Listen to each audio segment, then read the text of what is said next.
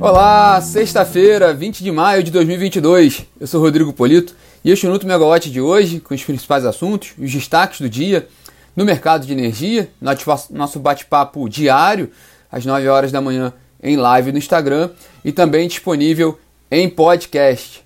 Bom, aqui no Rio, 19 graus, tempo frio, tempo nublado, com algumas pancadas de chuva, né? A tendência dessa sexta-feira aqui no Rio de Janeiro. Bom, o destaque do nosso bate-papo hoje é o decreto que regulamenta o mercado de crédito de carbono no Brasil, um documento que era muito aguardado pelo mercado e foi publicado em edição extra do Diário Oficial de, da União, né, no fim do dia de ontem, né, no, no ali próximo do fim do dia de ontem, né, da, da quinta-feira, e a gente está trabalhando nesse assunto hoje, né? É, quer dizer, não só nós no Megawatt, né? O mercado inteiro agora está debruçado sobre esse decreto. É, é um passo importante no sentido de, do posicionamento do Brasil na discussão sobre aquecimento global e também em termos de negócios, né? Não é só, não é só estratégico, assim, é, geopolítico, né? É questão de mercado, né? É, o decreto, por exemplo, define créditos, de, estabelece os conceitos para fins de negociação né, do que é crédito de carbono, do que é crédito de metano e crédito de certificado de redução de, redução de emissões, né, entre outros itens. E, itens que já haviam sido antecipados, de certa forma, pelo Ministério do Meio Ambiente. O ministro do Meio Ambiente, Joaquim Leite, já havia comentado que haveria essa definição. Por isso também havia uma expectativa muito grande sobre a publicação né? até porque a gente teve essa semana o, o, o, Congresso do Mercado Global de Carbono no Rio de Janeiro e que teve participação em peso do primeiro escalão do governo federal, o POT 1, né? o presidente Jair Bolsonaro esteve aqui, o ministro Joaquim Leite, da, de Meio Ambiente, o ministro Paulo Guedes, da Economia. Então esperava-se sim um, um, uma resposta do governo, um posicionamento do governo eh, já ali alinhado no, com, esse, com esse Congresso. Né? Inclusive, no Congresso, o, o Joaquim Leite disse que, que o decreto ia trazer instrumentos econômicos que possibilitariam a monetização dos ativos ambientais né, e exportações brasileiras desses créditos. Né? É, em outras palavras, o, o, que, o que na prática o que esse decreto possibilita também é como o Brasil pode remunerar né, esses benefícios que ele pode gerar e que ele gera né, em termos ambientais para o planeta Houve uma discussão muito grande no ano passado, né, no fim do ano, na COP, mas de fato é agora que, que, havia uma expectativa até que o Brasil pudesse apresentar esse, esse, esse, esse, essa regulamentação lá no ano passado, não foi possível, mas de fato agora ela está aí, está, está, está em vigor, né, o que é um ponto muito importante ali em termos principalmente de, de, da economia. Né.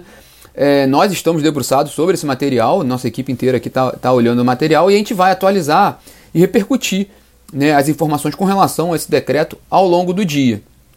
Por falar em decreto, né, a Natália Bezutti e a Poliana Souto fizeram um, um, um esforço, um trabalho bem interessante que está disponível na plataforma sobre a discussão em torno daquele decreto que trata da regulamentação das eólicas offshore. Né, o, havia saiu esse decreto lá atrás, né, é, a gente acompanhou bastante e está chegando próximo daquele prazo para a apresentação dos, das disposições complementares, termina em 15 de junho, né?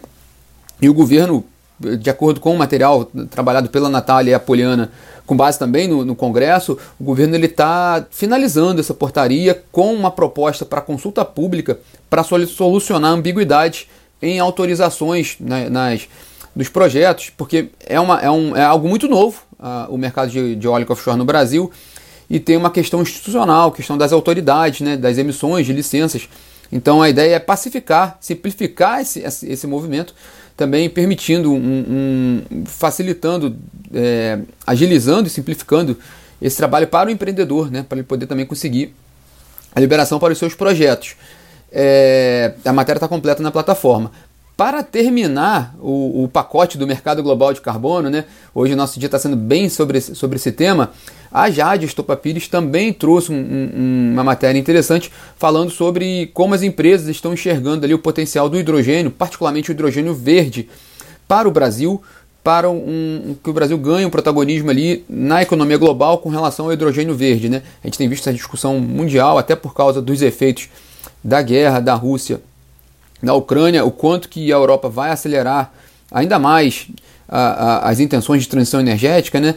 Então de, de buscar ali é, a redução das emissões, e aí o Brasil pode contribuir com essa questão do, do, do hidrogênio verde. É, bom, fechando o pacotão do mercado de, global de carbono, e aí todas essas informações estão na plataforma megawatt.energy, vamos para a agenda do dia, porque é importante a gente pontuar aqui que na agenda do, do ministro de Minas e Energia, Adolfo Saxida, é, ele tem atenção para duas reuniões importantes dele hoje, né? Uma às 11 horas da manhã, com o diretor-geral brasileiro de Itaipu Nacional, o Almirante Risden, e às 3 horas da tarde, uma reunião extraordinária do Conselho do Programa de Parcerias de Investimentos, o PPI, que também tem a participação do Paulo Guedes, uma reunião extraordinária e que é a primeira reunião do CPPPI depois da, do, da aprovação dada pelo TCU para a capitalização da Eletrobras. Então é importante a gente ver se pode haver alguma movimentação diferente no PPI sobre a Eletrobras e também sobre é, privatizações e concessões em geral, já que está no âmbito do PPI. Mas o fato é que a gente até comentou, bom, a gente comentou sobre a Eletrobras a semana inteira, né? É, mas é, o, o, que tem se falado e, e, o que tem se colocado nos bastidores é que o governo pretende mesmo, né? O governo e a Eletrobras protocolarem essa operação já na semana que vem para buscar fa fazer a liquidação, privatizar a empresa em junho. Então é, interessante acompanhar essa movimentação do ministro hoje, tanto, tanto na reunião com Itaipu, né, porque Itaipu também tem pontos relativos à, à privatização da Eletrobras, porque a questão da, da, segregação né, dos ativos, e também com relação à CPPI. Eu falei segregação dos ativos, só lembrando aqui né, que Itaipu não pode ser não pode ter controle privado, né, é, é um, é pelo tratado binacional, então a, a, tanto só lembrando, né, Itaipu e Eletronuclear, elas vão para a NBBPA, que é a nova estatal que vai tocar esses, esses ativos, né, tanto a, a energia nuclear quanto Itaipu, enquanto o restante da Eletrobras, aí sim, vai ser desestatizado, tornando uma corporação, né? Esse é o plano do, do, do o plano total ali do, do, da operação da capitalização da Eletrobras.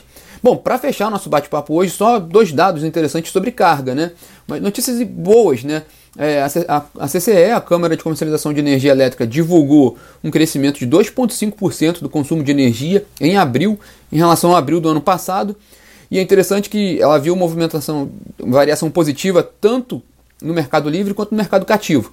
No mercado livre, como a gente tem visto é, continuamente, um crescimento maior, né? Crescimento de 6,5% do consumo de energia no mercado livre mas mesmo desconsiderando os efeitos de migrações, né, da carga, migração do cliente do regulado para o livre, a gente teve um crescimento de 3,1% do consumo no mercado livre em, em abril. O que é muito bom porque também tem uma relação muito grande com a economia. Então, se a gente vê um crescimento do mercado livre assim, sem a imigração de 3%, é um sinal bom do ponto de vista econômico. Né? No mercado cativo também teve uma reação positiva. O mercado cativo ele cresceu 0,4%. E se a gente tirar os efeitos da migração de quem saiu do cativo para o livre e também desconsiderando a questão da GD, um crescimento de 2,2% em abril, que é um dado muito bom. E é interessante notar que esses números eles batem também é, com a movimentação que foi detectada pelo ONS, aí sim de carga, né? O ONS viu também, ele divulgou também essa semana o boletim da carga de abril, com uma alta também, um crescimento de 2,2% da carga em abril em relação a abril do ano passado é, tanto o CCE, CCE quanto o ONS, eles destacam ali, mostram, é, explicam que parte desse crescimento se deve também a uma melhora da economia. Porque, por exemplo, o ONS, quando ele fala da carga, ele fala que houve. Ele compara os dois meses, né, abril desse ano com abril do ano passado. É, esse ano teve mais dias úteis do que abril do ano passado. E a questão da temperatura, esse abril teve uma temperatura um pouco maior do que abril do ano passado. Esses dois fatores influenciariam naturalmente um aumento da carga em abril desse ano. Mas o ONS também destaca que a atividade econômica contribuiu para esse dado, o que é muito bom. E, e, também vale, porque se a gente olhar na CCE, a CCE mostra também um, uma coisa que a gente tinha acompanhado na mídia também, um desempenho maior do, do segmento de serviços, né, que não, não estava, que havia, que havia demorado mais a recuperar da, da, da crise, então, um crescimento expressivo do, do, consumo de serviços, já é o segundo mês que a gente vê essa, essa, essa evolução dos serviços, mas de outros setores da economia também. Então, boas notícias né, para fechar o, a semana, né, para começar o final de semana com, com essa notícia alvissareira do consumo de energia e da retomada econômica.